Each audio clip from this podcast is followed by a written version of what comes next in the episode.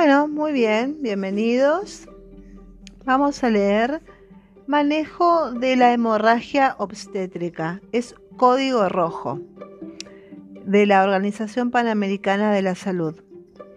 La población objeto son todas las mujeres gestantes o en el puerperio que presentan shock hipovolémico de origen obstétrico o una pérdida calculada mayor de mil mililitros.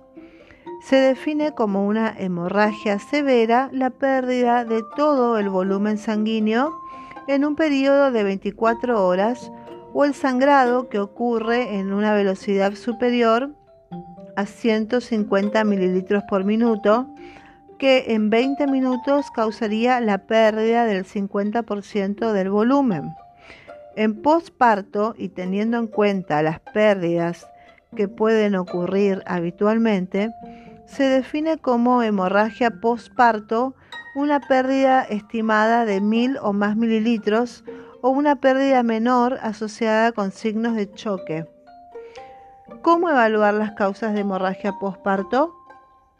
Debemos tener en cuenta las 4 T y realizar la evaluación de acuerdo a la frecuencia de cada causa. La primera es el tono. Como la falta de retracción del útero, la falla en producirse la contracción postparto lleva a la atonía o inercia, debemos palpar por abdomen el útero y verificar su consistencia. En caso que esté disminuida, tendremos el diagnóstico de inercia uterina. El trauma.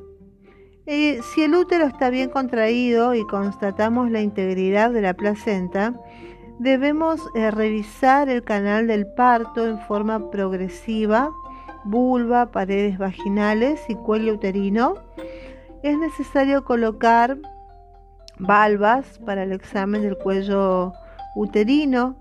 Si hay antecedentes de cirugía sobre el útero, se debe sospechar rotura uterina. La tercera T es tejido.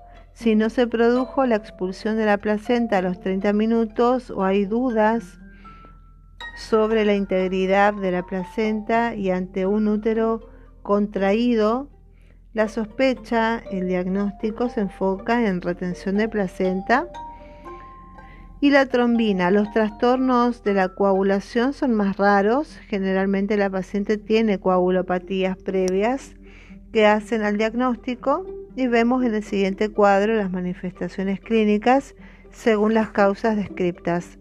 Tenemos el diagnóstico.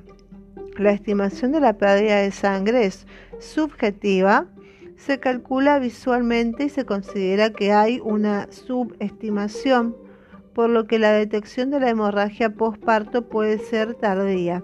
La evaluación a través de signos clínicos incipientes o predictores de la descompensación hemodinámica de la mujer son alternativas válidas para aún detectar precozmente la hemorragia postparto. La fórmula es frecuencia cardíaca, tensión arterial sistólica es igual eh, a índice de shock. El índice de shock, o sea, va a ser la em, frecuencia cardíaca sobre tensión arterial sistólica, nos va a dar, eh, si, el índice es de 0,5 a 0,6 es normal, si nos da un índice de 0,8 o igual a 10 o a 20% es un shock eh, de clase 1 si nos da 1.0, que es igual al 20 al 30%, es un shock de clase 2. Eh, si es el índice de shock, nos da un resultado de 1.1, eh, nos da un porcentaje de 30-40%, es un shock de clase 3. Y si el índice de shock nos da de 1,5 a 2, es de 40-50% y es un shock de clase 4. Con respecto a la clasificación del shock hipovolémico, tenemos pérdida de volumen en porcentajes y mililitros para una mujer entre 50 y 70 kilos. Em, bueno, del 10 al 15% serían 500 a 1000 mililitros eh, y es el sensorio está normal todavía, la perfusión todavía está normal. El pulso va a ser entre 60 y 90 la presión sistólica va a ser mayor a 90, el grado de choque va a estar compensado.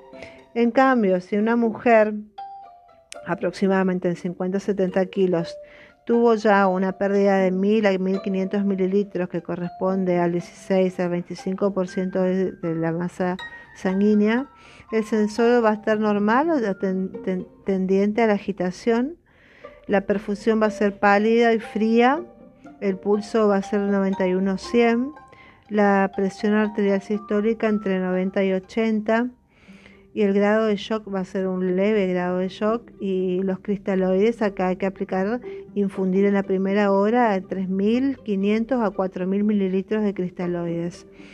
Tenemos, bueno, si tenemos eh, una mujer de entre 50 y 70 kilos con una pérdida de, más de 1500 hasta 2000 mililitros, que corresponde al 26 al 35% de sangre.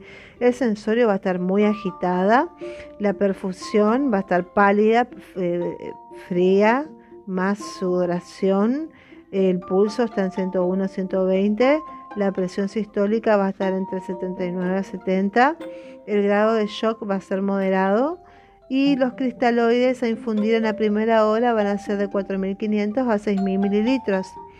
Y bueno, después si tenemos eh, una mujer que ha perdido más de 2.000 mililitros de sangre, o sea que ya un porcentaje de más de 35% de la masa de la masa sanguínea, del volumen sanguíneo, va a estar letárgica, inconsciente, el grado de perfusión va a estar pálida, fría, sudorosa, con un llenado capilar de más de 3, segundos.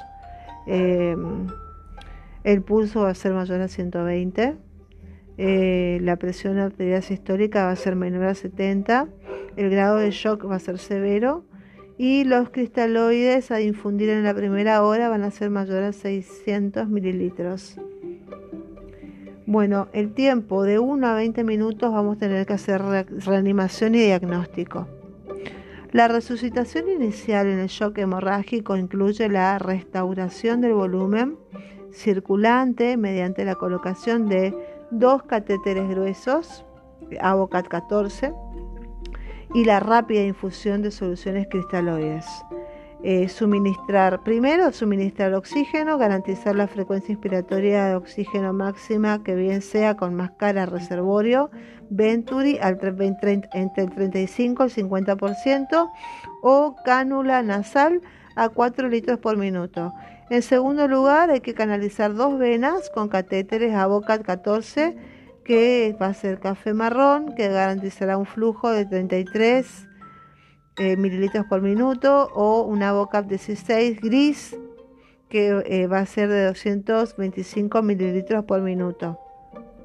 Hay que canalizar dos venas con los catéteres, una boca 14 que es de eh, color marrón, café, y ahí pasamos por minuto 30 mililitros.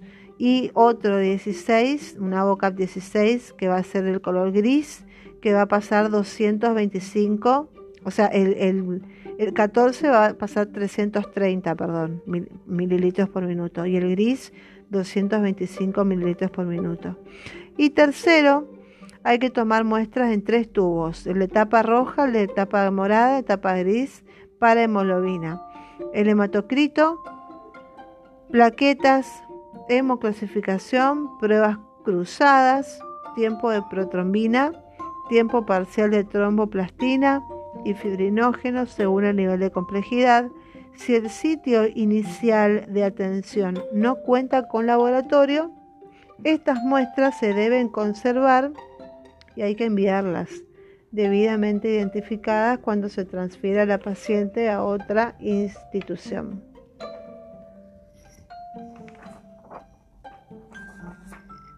En cuarto lugar, iniciar la administración en bolo de 2.000 mililitros de solución salina normal o de Hartmann. Clasificar el grado de shock y complementar el volumen de líquido requerido de acuerdo al estado de shock. Se debe tener precaución en la paciente con preeclampsia y con cardiopatías. Los ausculte los pulmones y el corazón para detectar posible edema agudo de pulmón o falla de bomba identificar la causa de sangrado y establezca los diagnósticos diferenciales, Así, en el primer trimestre hay que descartar el aborto y sus complicaciones, la gestación ectópica, la mola hidatiforme. En el segundo y tercer trimestre hay que identificar las causas placentarias como placenta previa, abruptio de placenta y la posibilidad de ruptura uterina y en el posparto utilice la mnemotecnia de las 4T que es tono en el 70% de los casos, trauma en el 20%, tejido 10% y trombina 1% e inicie el manejo de acuerdo a la causa. Igualmente se debe descartar la ruptura uterina. 7.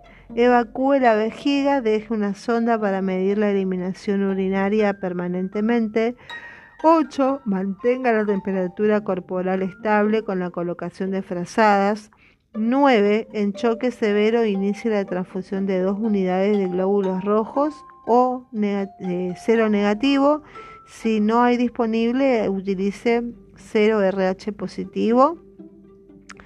10. Según la causa sospechada o definida y el nivel de atención en el que se encuentre, defina si el caso se puede resolver o se deriva. Y 11. Mantener informada a la familia. En el manejo de un shock hemorrágico es necesaria la rápida identificación de la causa y su control mientras se realizan las medidas iniciales de reanimación. Bueno, con respecto al tiempo de 20 a 60 minutos, se la estabiliza. Primero, en el shock grave, iniciar sangre tipo específica con o sin pruebas cruzadas según la disponibilidad y urgencia. 2. Conservar el volumen útil circulante. Si el estado de choque permite, se debe mantener el reemplazo de líquidos necesarios para mejorar la perfusión y la recuperación hemodinámica. Una vez cese la hemorragia y se controle el choque, se debe mantener sostenimiento de 30 mililitros por hora de cristaloides. Es prudente vigilar con auscultación el pulmón buscando signos de edema agudo por volumen que se debe tratar con las medidas clásicas para el mismo. 3.